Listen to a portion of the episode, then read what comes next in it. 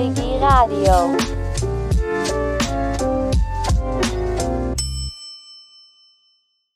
Moin, willkommen bei Digi Radio. Das ist die Must hier Radioshow für innovative Player. Wir bringen Deutschland digital voran, also bleibt dran. Herzlich willkommen wieder bei Digi Radio. Wir haben zu Gast Christoph Schönfelder. Er hat Koada mitgegründet. Kaufen ohne Aufwand und langes Anstehen. Mit dieser wirklich top innovativen App scannt ihr die Sachen, die ihr haben wollt und bezahlt sie gleich mit dem Smartphone. Alles fertig. Das heißt, ihr müsst nicht mehr lange in einer Schlange an einer Kasse stehen. Das gibt es momentan auch nur in Hamburg. Ja, Christoph hat als Sagina Software Developer schon so einiges mit auf den Weg gebracht, aber das ist seine erste Produktausgründung und da passierten Sachen, die hätte selbst er nicht für möglich gehalten. Moin Christoph, herzlich willkommen bei Digi Radio. Hallo, freut mich dabei zu sein. Das ist äh, eine große Ehre, dass du Zeit findest, für uns äh, ein paar Fragen zu beantworten, weil wir sind nämlich auch ganz gespannt auf Koala. Koala war nicht immer Koala. Ihr habt dann so eine ganz besondere Erfolgskurve auch im Unternehmen. Also gleich ganz aktiv eingestiegen. Wo fing dieses wahnsinnige, tolle Projekt eigentlich an? Das Projekt fing an tatsächlich in der Vorstadt von Hamburg. Das heißt, wir sind mit unserem Partner mit einem ausgewählten Edeka-Markt in, in Pinneberg gestartet und sind wirklich so richtig MVP-Style gestartet. Also es gab noch keinen Produktnamen, es gab, es gab den Use Case. Ja, wir wussten, wir wollen einen Use Case gemeinsam verproben. Wir wollen das nicht selber verproben, weil wir natürlich irgendwie auch blind an die Sache rangehen oder schon voreingenommen natürlich. Und dementsprechend haben wir gesagt, das ist unser Sandkasten, da probieren wir es aus mit Live-Kunden und wir sammeln ganz viel Feedback ein. Also Hamburger Vorstadt war der, äh, war der initiale Ort. Da kommen viele neue Trends her, habe ich so gehört. Bei diesem Go-to-Market, äh, wie schnell habt ihr eigentlich gemerkt, dass ihr ja doch noch etwas ändern müsst? Bei dem Go-to-Market haben wir ja vieles festgestellt rund um wie ist die Umsetzung in der App, ähm, wie ist die Kundenansprache, haben aber letztendlich auch festgestellt, dass man diesem Baby erstmal einen Namen geben muss. Das heißt also, wir brauchen, wir brauchen die Marke drumherum. Und erst als wir das komplette Umfeld zusammen hatten, äh, sind wir letztendlich dann auch außen sichtbar gelauncht. Mit einem, trotzdem natürlich noch einem, einer relativ Light-Fassung, ähm, aber haben die dann eben sukzessive auch weiterentwickelt um jetzt keinen falschen Eindruck zu erzeugen. Ihr seid erfolgreich, ihr seid auch da am Markt. Also andere, die das probiert haben, waren dann auch wieder ganz schnell weg oder wurden erstmal auf äh, Eis gelegt. Ihr habt etwas begonnen, was ziemlicher Höllenmarkt ist. Also befördert durch Corona und ähm, natürlich dann äh, bargeldloses Bezahlen, was sich dann so etlich in Deutschland durchsetzte. Aber dennoch müsst ihr ja so ein ganz dickes Brett eigentlich bohren. Beim Einzelhandel, bei den Kunden, bei Payment-Partnern. Hat euch das erstmal überrascht, was da auf, als, als große Welle auf euch zukam? Also wir wussten, dass der Impact sehr, sehr groß ist. Also mal eben eine Kasse zu digitalisieren, mal eben den Kunden dahin zu erziehen, mit seinem Mobiltelefon zu zahlen, alle Mitarbeiter in einem Markt umzuerziehen, dass sie verstehen, hier ist jetzt ein Kunde, der ist nicht an der Kasse, der Kunde hat bereits gezahlt. Nein, der Kunde klaut nicht auf einmal mehr Produkte als sonst, das ist schon wirklich sehr, sehr viel Erziehungsarbeit. Corona äh, hat dazu sicherlich beigetragen, das Produkt irgendwie weiter auszurollen und publik zu machen. Allerdings im Umkehrschluss war natürlich auch der gesamte Einzelhandel erstmal auf seine Urinstinkte reduziert. Das heißt, es ging wirklich darum, die Mitarbeiter in die Filiale zu bekommen, die Kunden in die Filiale zu bekommen und so schnell wie möglich wieder aus dieser Filiale zu bekommen keiner der großen Player am Markt hatte da Gedanken um irgendwie Digitalisierung seiner Wertschöpfungskette. Also da wurden wir schon eher ausgebremst, plus zwei, drei Märkte, die wir definitiv auf der Roadmap hatten, konnten wir dann in dem Moment auch nicht anbinden und natürlich auch nicht promoten. Ja, und immer noch haben wir das Problem, das stellen wir eben wirklich fest, durch eine Maske lässt sich eben kein Kunde, kein Neukunde ansprechen und irgendwie zu diesem Produkt begeistern lassen. Das ist also wirklich, ist wirklich ein Hemmnis. Wenn du das alles vorher gewusst hättest, hättest du dann das Projekt Koala App noch begonnen? Ich hätte es definitiv begonnen, als dieser Weg und diese Lösung wirklich eine Alternative zur klassischen Kasse zu schaffen, wird auch mit und auch ohne Corona weiterhin Relevanz haben. Sicherlich hätten wir den Einstieg ein bisschen anders gestaltet, weil wir eben sehr, sehr steil gestartet sind, eben auch durch dieses ganze Presseecho da ja eine krasse Response hatten. Also wir haben es wirklich nicht erwartet, was in dem Moment alles auf uns einprasselt, aber positiver Natur. Sicherlich hätten wir ein bisschen was anderes gemacht, wenn wir das vorher hätten sehen können, aber man ist halt auf einmal in so einem Art reaktiven Modus äh, und kann nicht mehr so viel selber steuern. Von daher, den Sandkasten hätte ich mir anders gebaut, aber ich glaube, wir haben trotzdem noch ein, zwei ganz gute, ganz gute Projekte im Köcher. Es dauert nur alles. Ja, das ist aber echt steil. Also ihr habt großen Mut bewiesen, ihr habt ihn auch durchgesetzt und ähm, vor allen Dingen etwas gemacht, was wahrscheinlich euer jeder Bank, jeder Unternehmensberater abgeraten hättet, äh, nämlich das äh, User Behavior verändert. Definitiv. Also in einem klassischen Umfeld, also wirklich der Lebensmitteleinzelhandel, natürlich gibt es da digitale Touchpoints, aber wirklich den Kunden zu sagen, du nutzt, nutzt, jetzt dein Smartphone, du scannst alle Produkte selber, also du übernimmst quasi den Anwendungsfall des Kassenmitarbeiters, du zahlst auch noch selber und verlässt dann den Markt ohne weitere Wartezeit, ohne Prüfung, also ohne eine Überprüfung. Natürlich gibt es äh, Stichprobenkontrollen, aber erstmal im, in der klassischen Idee ohne weitere Überprüfung ist eine komplette, ein kompletter disruptiver Ansatz. Deswegen haben wir auch gesagt, wir starten es jetzt einfach, wir machen und dann entwickeln wir uns da weiter. Ne? Und wie gesagt, dieses Presseecho war gigantisch. Wer alles angerufen hat, wer sich gemeldet hat, es war Funk, Fernsehen, Print, äh, lokal, regional, national. Da war letztendlich alles in dem Moment dabei. Und eigentlich hatten wir dann eher ein Problem in dem Follow-up, äh, weil wir natürlich nur im Hamburger Großraum aktiv waren und nicht national. Also das war dann eher dann wieder so ein kleiner Downer, weil wir die ganze Nachfrage eben nicht bedienen konnten.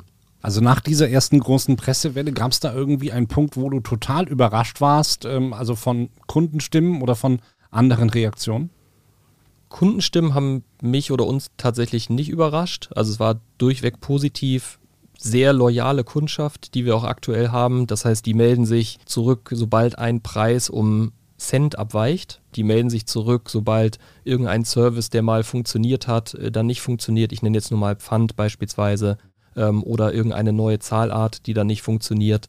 Äh, die melden sich also sehr, sehr direkt zurück über alle Kanäle. Auf der anderen Seite haben wir natürlich Feedback auch von den, dem Umsystem bekommen. Das heißt, die Mitarbeiter im Markt, also in den Filialen selber, die sehr, sehr viele Bedenken hatten zu dem Produkt, äh, zu, dem, zu der Veränderung des Kundenverhaltens.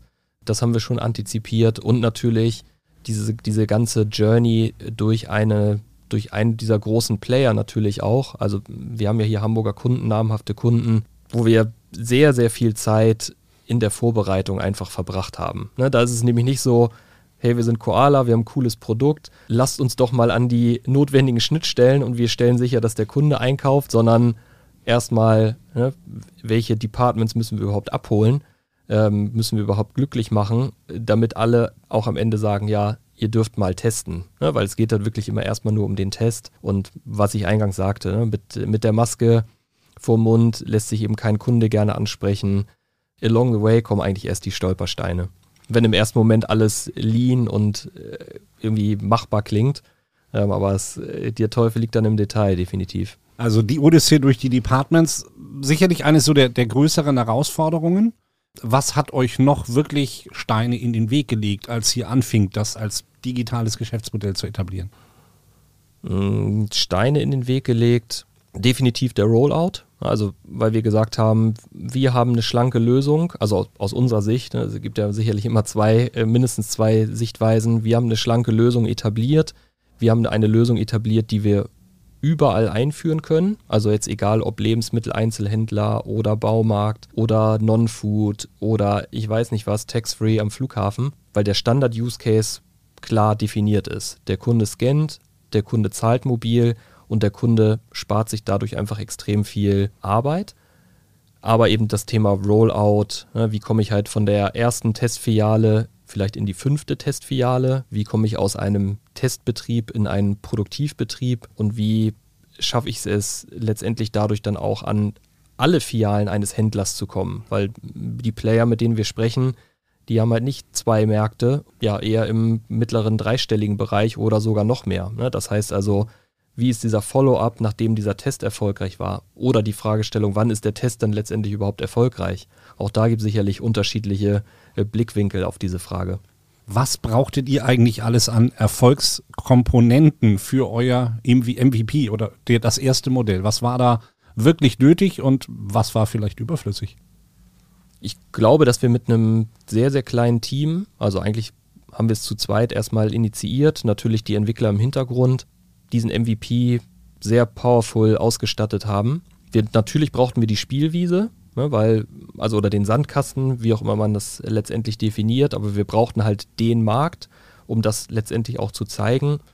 Und das waren eigentlich die, das waren so erstmal die Hauptzutaten. Ne, also einmal klar den Mut, das zu machen, auf der anderen Seite die technische Kompetenz, ähm, das umzusetzen, das auch zu kommunizieren, das halt auch entsprechend am POS, also in der Filiale entsprechend zu schulen, weil das eben so viel dazugehört von Umsystemen, von den Mitarbeitern, die, die entsprechend ja auch dahinter stehen müssen. Und ja, wie gesagt, dass wir überhaupt einen Markt oder mehrere Märkte dann bekommen haben, um damit, damit durchzustarten. Ja, und wenn man natürlich eine Plattform starten möchte, auch den zweiten und dritten Markt, äh, der nicht zur selben Kette gehört.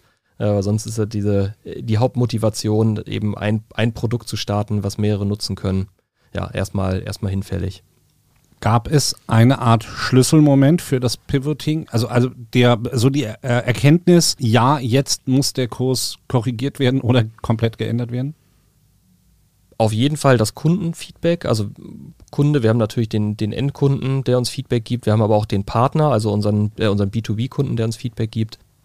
Da natürlich auch die Erkenntnis, was ist der Partner bereit zu promoten in seinen Filialen und was ist er vielleicht auch nicht zu promoten bereit in seinen Filialen. Und das hat uns letztendlich immer mal wieder motiviert, auch zu sagen, neben einem Endkundenprodukt, also unsere Koala-App, haben wir auch die Möglichkeit, die ganze technische Implementierung auch im Namen des Kunden zu machen, also mit der Brand des Kunden zu machen, in dem entsprechenden CI des Kunden zu übernehmen oder das auch entsprechend äh, die ganze Funktionalität in die hauseigene App auch letztendlich einzubauen. Auf der einen Seite Pivot könnte man sagen, auf der anderen Seite vielleicht aber auch eine Produkterweiterung, äh, weil das ursprüngliche Produkt haben wir nicht, nicht weggeworfen, ähm, sondern es ist weiterhin produktiv im Einsatz. Natürlich ist der Rollout ins Stocken geraten. Äh, also wir hatten klar die Vision eben auch schnell dreistellig, dreistellige Filialen in Deutschland eben möglich und sichtbar zu machen. Da sind wir ein bisschen ins Stocken geraten, definitiv. Und deswegen jetzt eben einfach ein weiteres Produktstandbein in, der, in dieser B2B-Welt. Es würde mich mal echt interessieren, wie Investoren in so einem Moment eigentlich reagieren. Also sind die erstmal, schweigen die erstmal und sagen, hm, verlorenes Investment? Oder kriegt man die agil mit auf den eigenen Kurs? Gute Frage. Hm, wir hatten einen sehr, sehr engen Austausch mit den Investoren. Ich glaube aber auch, dass wir Glück haben, wer unsere Investoren eben aktuell sind. Die sind eben sehr, sehr nah dran, sind auch alle, alle in Hamburg ansässig. Ähm, das heißt, auch trotz Corona haben wir uns zweimal dann wirklich physisch getroffen. Aber natürlich ist das erstmal äh, ein hartes Thema, um das zu adressieren, um auch zu sagen, wir hatten eine Vision, auf Basis dieser Vision seid ihr eingestiegen. Follow-up oder Follow-through dieser Version wird auf jeden Fall schwierig oder bis hin zu nicht machbar. Das heißt, die da entsprechend mitzunehmen. Einer unserer Investoren hat aber tatsächlich auch selbst Märkte. Das heißt, der hat auch natürlich festgestellt, wie aufwendig es erstmal ist, um letztendlich von dem Moment, ja, wir wollen zusammenarbeiten, bis hin zu, wir haben mal das erste, den ersten Testpiloten äh, in der Filiale am Laufen. Das auf der einen Seite und natürlich, wie unendlich aufwendig ist letztendlich diese Kundenaktivierung dann auch ist weil da gehört einfach vieles dazu. Da gehören vielleicht auch irgendwann unterschiedliche Sprachen dazu, die müssen erstmal eingebaut werden. Brauchen wir die Sprachen, über welche Sprachen brauchen wir überhaupt? Äh, sicherlich am Hamburger Flughafen andere Sprachen ähm, als äh, in der Hamburger Vorstadt oder auch als in der Hamburger Innenstadt. Und ich nenne es mal die klassischen Hypothesen, die erstmal sehr, sehr nahe liegen. Also wir haben hier eine Filiale äh, nicht unweit von hier, wo mit Koala eingekauft werden kann, wo wir sagen, okay, wir haben irgendwie urbane Kundschaft, wir haben irgendwie die Zielgruppe, ich definiere sie mal zwischen Ende 20 und Mitte 40, alle digital nativ, Smartphone-affin, haben mehr als eine Kreditkarte, haben äh, mobiles Payment schon mal irgendwo genutzt, also Apple Pay, Google Pay. Und trotzdem kriegen wir sie nicht aktiviert. Ob das jetzt nur an dem Mundschutz oder vielleicht auch an der Lösung selber liegt, aber die warten teilweise 20 Minuten vor den Märkten, um halt reinzukommen in die Filiale. Das heißt, wir sagen, mit unserer App könnt ihr nochmal Zeit sparen, aber sie sagen, nee, kein Interesse in dem Moment. Also ne, das halt so, die, die naheliegenden Hypothesen lassen sich halt manchmal nicht validieren, ähm, sodass wir eben auch da relativ kurzfristig einfach neue, neue Arbeitshypothesen aufstellen. Hat das eure Pläne für den weiteren Ausbau ähm, total verändert? Moment, also wir können schwierig darauf reagieren in dem Moment, ne, außer zu sagen, äh, wir passen die Kundenansprache an. Da haben wir definitiv darauf reagiert, aber jetzt von einem äh, deutschlandweiten Rollout zu sprechen, wäre momentan vermessen. Also würde ich, äh, würde ich uns nicht zusagen, ähm, sondern jetzt im aktuellen Status halt wirklich coole Use Cases aufzuzeigen, Anwendungsfälle, die vielleicht auch so noch nicht da gewesen sind. Also da sind ein, zwei Sachen im Köcher, aber letztendlich jetzt erstmal wieder in dieser, ich nenne es mal, in dieser neuen Welt erstmal wieder Fuß zu fassen. Deutschland ist da sicherlich auch noch ein, zwei Tage zurück im Vergleich zum europäischen Ausland. Ähm, da gibt es coole Lösungen, die umgesetzt sind. Ähm, aber wenn wir uns natürlich jetzt die großen Player angucken, da kommen auf einmal dann wieder irgendwie MDE-Geräte, also Devices, die sich der Kunde aus der Wand nimmt und damit dann loskennt, äh, kommen dann wieder auf den Plan, die seit wahrscheinlich seit zehn Jahren schon im Ausland äh, funktionieren. Also es tut sich viel auf der einen Seite, auf der anderen Seite ist es halt extremst langsam und jeder zweite, mit dem wir sprechen, redet dann letztendlich schon über die, die Amazon-Lösung oder das äh, komplett kontaktlose Einkaufserlebnis. Also ich muss nichts mehr selber scannen. Alles ist mit Kameras und Wagen verknüpft und äh, läuft am besten noch über, äh, über biometrische Merkmale und über den Iris-Scan wird nachher am Ende bezahlt. Da sind sie auf jeden Fall dann wieder ganz offen, aber äh, diese Lücke dazwischen, diese sieben bis zehn Jahre, die jetzt erstmal zu schließen, das ist jetzt eigentlich unser, unser Auftrag. Das ist sicherlich so eine der größten Herausforderungen beim Skalieren. Was gehört noch dazu? Was war euer Hauptlearning?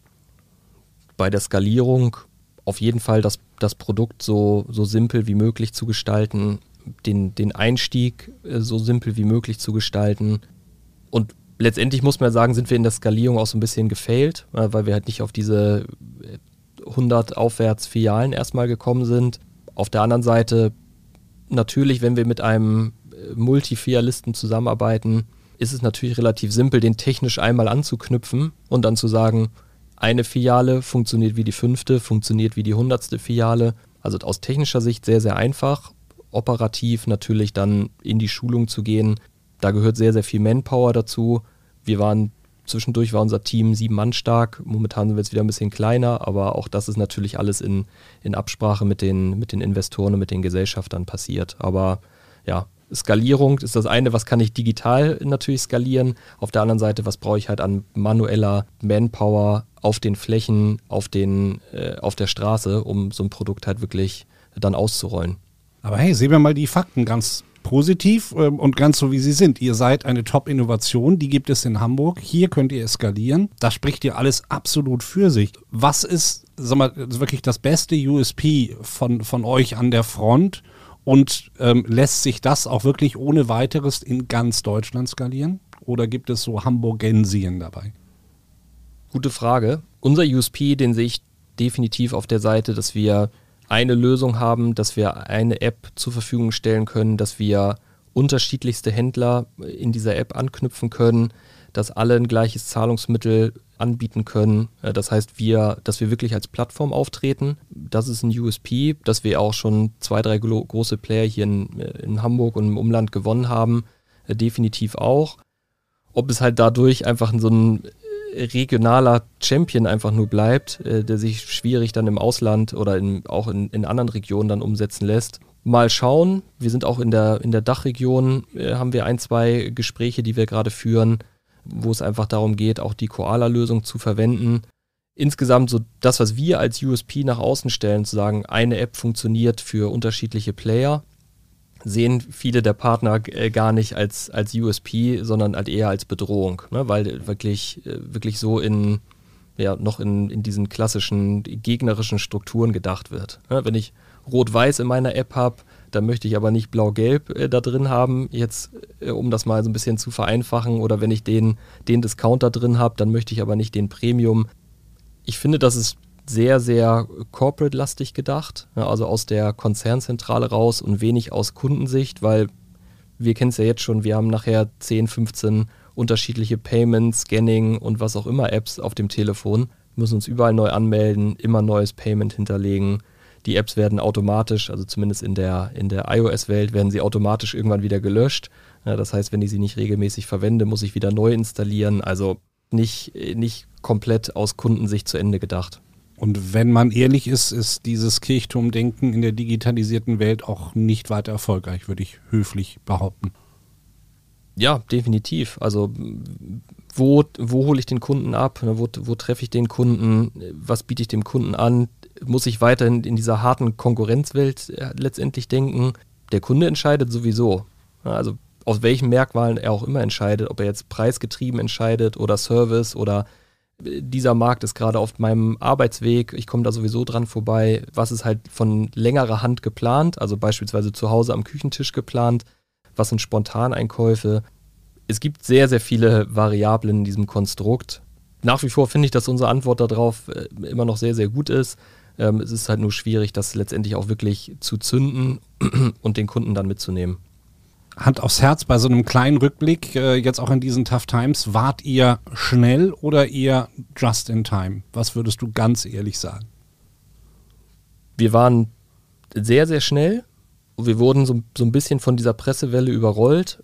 Die hätten wir sogar noch abarbeiten können, also positiv abarbeiten können. Da sagen können, alle, die was von uns gerade möchten, also die eine Integration möchten, die können wir auch mitnehmen wurden dann sehr, sehr hart abgeschaltet äh, in dem Moment, als wirklich so hier in Deutschland so diese Lockdowns kamen und ähm, das ist absolut ein, ein, Problem gewesen.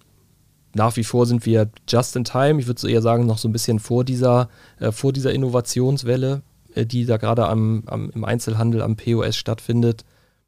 Jeder wird weiterhin in die Filialen gehen und, und, und wenn es nur zum Schauen ist, also vielleicht haben wir auch irgendwann den, digitalen Berater äh, am Regal äh, und, und schaffen dann dadurch eine Vernetzung äh, zum Online-Store und dann wird letztendlich zu Hause gekauft. Vielleicht wird auch zu Hause gekauft und in der Filiale abgeholt äh, und dann nur noch mit dem Smartphone bezahlt.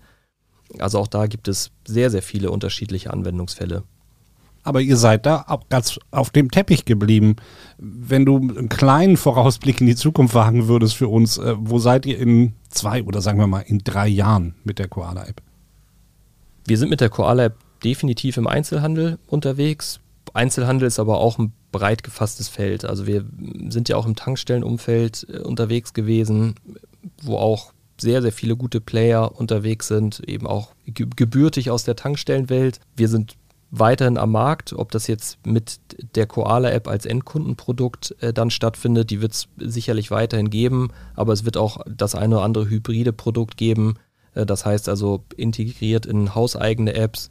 Ob dann da der, direkt der Koala-Name oder das Koala-Logo direkt sichtbar ist, da bin ich gar nicht so, so festgelegt.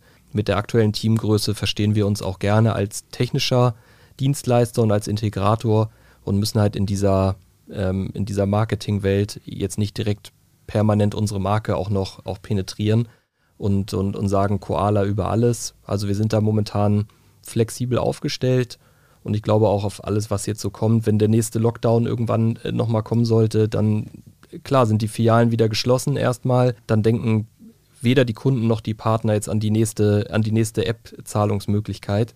Ähm, aber auch da gibt es gibt's Lösungen und, und Ideen, die wir da gerade, die wir gerade mitbringen. Und es gibt spannende Kooperationspartner, mit denen wir gerade sprechen, wo halt vielleicht das Smartphone dann wirklich nur noch der Entfüllungsgehilfe dann zum Bezahlen ist vielleicht wird halt auch über andere Geräte dann letztendlich gescannt oder es wird halt äh, anders gescannt. Also Disruption äh, ist auch da möglich. Jeden Morgen, was motiviert dich dann weiter daran zu tüfteln? Mich motiviert die Lücke, die ich einfach noch sehe. Also ich hier in Deutschland. Ich sehe, wie es im Ausland funktioniert. Ich sehe, wie es auch in ganz abgespaceden, also wie jetzt so ein, so ein Amazon-Use-Case oder auch in, in Israel beispielsweise auch schon funktioniert oder auch in Asien funktioniert. Da sind wir, was ich eingangs schon sagte, sind wir sehr, sehr viele Jahre zurück. Ähm, und ich glaube, da gibt es eine große Lücke zu schließen.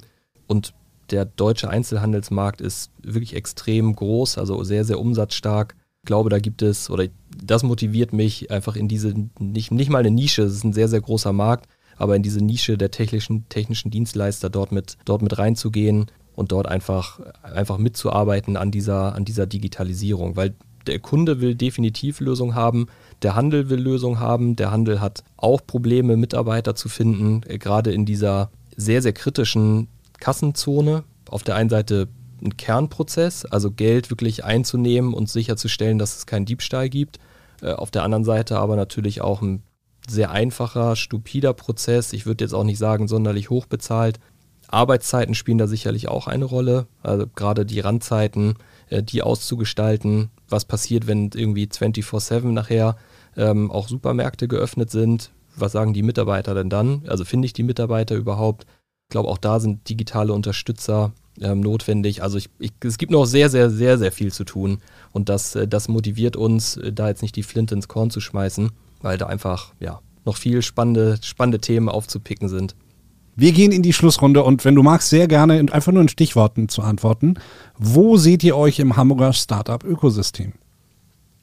Auf jeden Fall gut vernetzt. Also ich glaube, wir kennen so unsere, unsere Umsysteme, wir kennen unsere Player, wir kennen auch Marktbegleiter, wie ich so schön sage nicht nur in Hamburg, sondern auch im Umfeld. Wie gesagt, in Hamburg gut vernetzt, äh, aber auch noch sehr, sehr frühphasig. Also wir sind da eher noch ein kleiner Fisch, von daher, da arbeiten wir dran. Was muss die Stadt mehr geben? Was gebt ihr zurück? Ich antworte auf die Frage immer noch mehr Netzwerk, noch mehr Austausch. Ich glaube aber, das ist auch eine Hohlschuld letztendlich ähm, von den Gründern. Ich glaube, diejenigen, die sich vernetzen wollen, die finden ihre Netzwerke. Ich glaube, in denen sind wir auch äh, ganz gut vertreten ähm, haben da aber auch beispielsweise mit dem Next Commerce Accelerator ein sehr, sehr potentes Netzwerk auch schon direkt bekommen. Aber wie gesagt, das wäre so ein Thema. Ich glaube, Fundraising funktioniert auch ganz gut aus meiner Sicht aktuell, zumindest für so diese, diese Seed-Phase, ähm, in der sich, in der wir uns befinden, in der sich auch andere Unternehmen befinden. Aber klar, größer, äh, größer, schneller, weiter geht immer. Alle schielen nach Berlin mit anderen äh, Bewertungen, äh, mit anderen Summen, die einfach da zur Verfügung gestellt werden. Aber klar, letztendlich wünschen wir uns natürlich auf der einen oder anderen Seite noch ein bisschen mehr Risikobereitschaft, um in so frühphasige Ideen auch zu investieren. Kann man letztendlich hier auch schwierig ändern, aber wir sind, wir sind da überall mit dabei. Welche Schulnote gibst du der digitalen Hansestadt Hamburg? Große Frage. Mm, drei Minus. Das musst du begründen, bitte. Ich glaube, es gibt äh, die richtigen Tendenzen. Wie gesagt, es gibt viele, viele Ideen. Es gibt auch die richtigen Finanziers, um solche Ideen an den Start zu bringen. Auf der einen Seite fehlt mir die Risikobereitschaft, was ich schon sagte, und eben dieser, dieser Mut, einfach mal Dinge auszuprobieren. Und natürlich dieser Zusammenschluss dieser gesamten Metropolregion ist sicherlich auch ein Thema, weil wir haben hier die Möglichkeit, mit mehreren Bundesländern auch zusammenzuarbeiten, da, da auch weiter reinzugehen. Weil was braucht ein Startup in der ersten, in der ersten Stunde? Braucht halt eine Validierung, braucht einen starken Partner oder halt eine Plattform äh, oder eine Bühne, um zu zeigen, dass es funktioniert. Ja, da ist definitiv äh, mehr Risikobereitschaft wünschenswert. Äh, das wäre dann so mein, mein Schritt Richtung zwei. Klare Aussage. Den Mutigen und den Fleißigen gehört die Welt. Du, ihr bei Koala seid mutig und fleißig. Vielen Dank für die Insights, auch äh, sehr selbstreflektiv. Das muss sagen, das dazu gehört auch Mut. Und äh, ja, wenn wir vielleicht in einem Jahr nochmal drüber sprechen werden, was würdest du dann gerne über Koala verkünden? Deine Vision? Dass wir in diesem Self-Scanning oder Mobile Payment und Self-Scanning-Markt angekommen sind, dass wir es über diese Testphase in den einzelnen Filialen hinaus geschafft haben, dass wir große Player äh, in unseren Kundenkreisen haben und dass wir ja auch mit den anderen äh, umliegenden Unternehmen da sehr, sehr eng zusammenarbeiten. Ganz am Ende, erklär uns noch mal ganz kurz, wie kommt man an die Koala-App, wie funktioniert die? Genau, er erklärt ist alles auf unserer Webseite, also äh, koalaapp.de. Ähm, da sind die entsprechenden Links in die einzelnen, in die einzelnen App Stores, also äh, sowohl Play Store als auch der, der App Store, runterladen, in die Filiale gehen, App starten und direkt losscannen, also Zahlungsmittel hinterlegen und losgehen.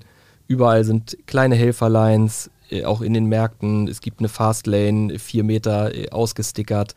Äh, und das Wichtigste ist halt Zeit sparen, nicht in der Kassenschlange warten, vielleicht auch Kontakte reduzieren. Aber alles auf unserer Webseite, Instagram, Facebook, sind eigentlich überall vertreten. Christoph, danke, dass du da warst, hier bei Digi Radio. Sehr, sehr spannend und äh, ich probiere die Koala-App jetzt gleich einmal aus. Sehr, sehr gerne und ich freue mich auf alle weiteren äh, Termine und Austausche mit euch. Das war Digi Radio. Hey, liebe Digitizer, das war Digi Radio. Wir hoffen, es gab ein paar wertvolle Insights heute für euch. Also bitte abonniert uns, ratet uns, teilt uns und gebt uns eure Kommentare zum aktuellen Thema oder zu Digi Radio ganz allgemein. Zum Beispiel, wen wollt ihr hören? Was wollt ihr erfahren? Was müssen wir besser machen? Was sollten wir anders machen? Ja, checkt unsere Website digitize.com, ey Digi mit Doppel-G natürlich und folgt uns auf LinkedIn, Instagram, Facebook. Ja, und wenn ihr selber mal in unserer fantastischen Radioshow auftreten wollt oder schon immer irgendetwas mal fragen wolltet und einen ganz wichtigen Kommentar habt, ja klar, dann schreibt uns doch bitte an radio.digitize.com.